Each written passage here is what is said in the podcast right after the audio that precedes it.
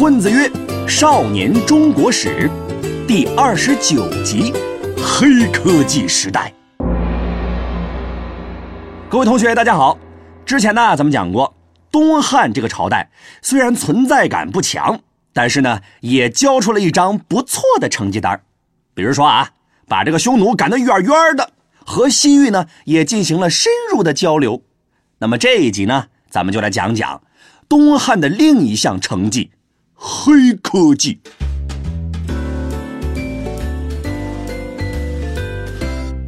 话说呀。汉光武帝刘秀这个人非常重视教育，所以呢，在他执政期间，社会上出现了很多公立和私立的学校。那么上学的人多了，教育程度就上去了。一些脑洞大的人呐，就开始琢磨一些新玩意儿。在东汉时代呢，就涌现出了一大堆的科学家。咱们接下来呢，就一个一个的来介绍。咱们要讲的第一个人叫做蔡伦。中国古代的四大发明是什么？你知道吗？分别是火药、印刷术、指南针和造纸术 啊，这些大家都很熟悉。其中的这个造纸术呢，说的就是蔡伦，是他发明的。蔡伦呢，是汉和帝时期的一个宦官，但是他可不是一个普通的宦官，而是学。霸型的宦官，别的宦官呐，整天就知道扫地、浇花、端洗脚水。蔡伦这个宦官呢，却对科学很感兴趣，并且利用业余的时间，在宫中完成了一项伟大的工作——改进造纸术。你们没有听错，蔡伦并不是发明了造纸术，因为在西汉时代呀，就已经出现了纸，只不过呢，表面非常的粗糙。很难在上面写东西，而蔡伦所做的就是改进了造纸的技术，生产出了更加便于书写的纸。经过蔡伦改进后的纸呢，不仅写起来很方便，而且原料啊都是常见的树皮呀、麻布啊、渔网啊这些东西，价格也是很便宜。因此呢，这项专利技术很快就在全国推广了起来。后来呀。蔡伦因为杰出的科学贡献，被国家授予侯爵，人们便给这种纸起了个名字，叫做蔡侯纸。蔡伦改进的造纸术呢，还沿着丝绸之路推广到了全世界，带来了非常深远的影响，也因此呢，成为了中国古代的四大发明之一。那么接下来咱们要讲的这第二个人，叫做张衡。张衡这个人呐，可以说是个全才，数理化政史地全都门清啊，堪比是中国达芬奇。他所研究的领域呢，涵盖了天文、数学、机械、文学等很多个方面，还搞了很多的发明创造。比如说啊，他最著名的两项科技成果：地动仪和浑天仪。地动仪呢是测地震的，浑天仪呢是看星星用的。啊，这个星星就是天上那个星星。不过呢，这两个神器到底是真是假，现在还不好讲。就比如说吧，这个地动仪，虽然史书里有记载，不过写的呢特别简单，东西啊也没有流传下来。现在的人呢复原出来的也只是个摆设，没有实际的功能，这呀就成了一个说不清道不明的悬案了。不过呀，不管地动仪是真的假的。张衡这个人还是特别伟大的，尤其是在天文学方面，他呀在这方面取得过不少超前的成就。就比如，他认为宇宙是无穷大的，月亮呢是反射的太阳的光，月食的出现是因为地球遮住了太阳的光，地球公转一周是三百六十五天多一点儿。这个结论呐，跟咱们今天的几乎是完全一样。但时间呢，却提前了接近两千年。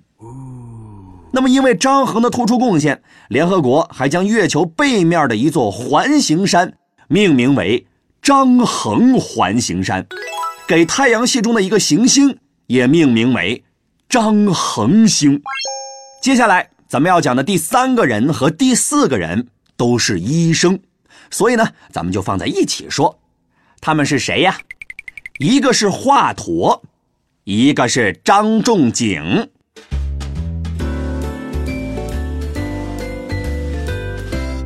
咱们先来说说华佗。如果呀，你看过《三国演义》，应该对这个华佗有印象。小说里的他给关羽刮骨疗毒，给曹操开颅治病。哎呀，这个出场啊还挺多。而史书上关于华佗的记载呢，也非常具有玄幻色彩。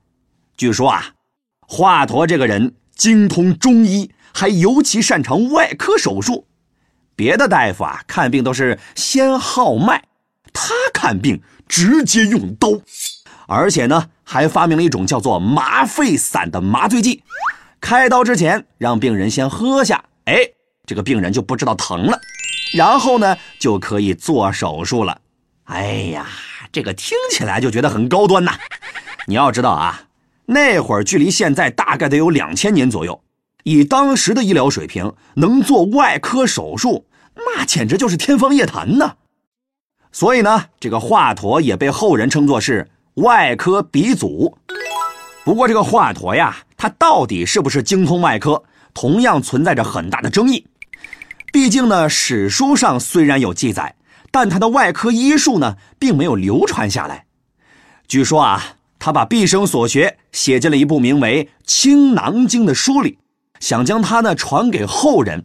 但当时啊，他得罪了曹操，被这个曹操呢下了大狱，狱卒不敢接受这本书，没辙了。华佗呢，只好将这本书亲手烧毁。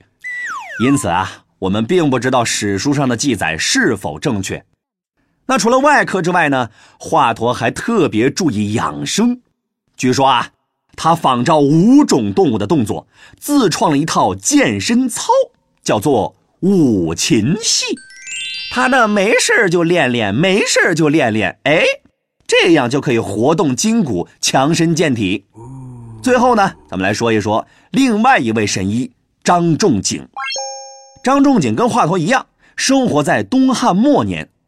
当时啊，战争不断，瘟疫四处流行，其中很多人呢都是因为这个伤寒而死，这让张仲景非常受打击。于是他决定把毕生精力都投入到伤寒病的研究中。后来呀，还真让他找到了治疗伤寒病的办法。从那以后，他就开始四处行医给人看病，看的病多了，这个症状呢就见得多了。于是啊。张仲景就根据自己多年来接触到的患者病症，再加上一些民间的土方子，总结出了一套比较有效的伤寒治疗的方案，并且呢，将它写成了一本书。这本书就是《伤寒杂病论》。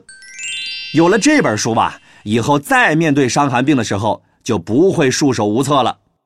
可以说呀，张仲景解决了中医的一大难题，也因此呢。被后人尊称为医圣。好了，接下来呢，咱们总结一下这集的内容。东汉时期科技成果非常辉煌，蔡伦呢改进了造纸术，让大家都能用上便宜好用的纸。张衡在天文学方面提出了很多了不起的理论。华佗和张仲景两位神医在东汉末年的乱世里啊，四处奔走治病救人，留下了很多的故事。好了，这一集呢，咱们就讲到这儿。如果大家呢还没听够，没关系，我们还制作了生动有趣的漫画图文，帮助大家总结和理解本节课的内容，就在下方的全文阅读里。不管是课前预习还是课后复习，都有帮助，推荐大家看一看。好了，咱们下一期再见。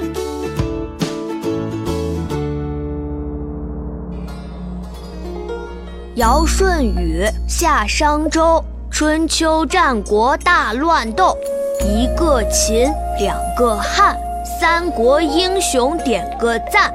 东西晋，南北朝，风流奇葩乐逍遥。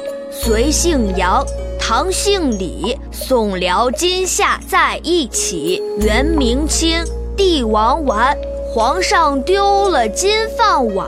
混子哥，每周见。中华上下五千年。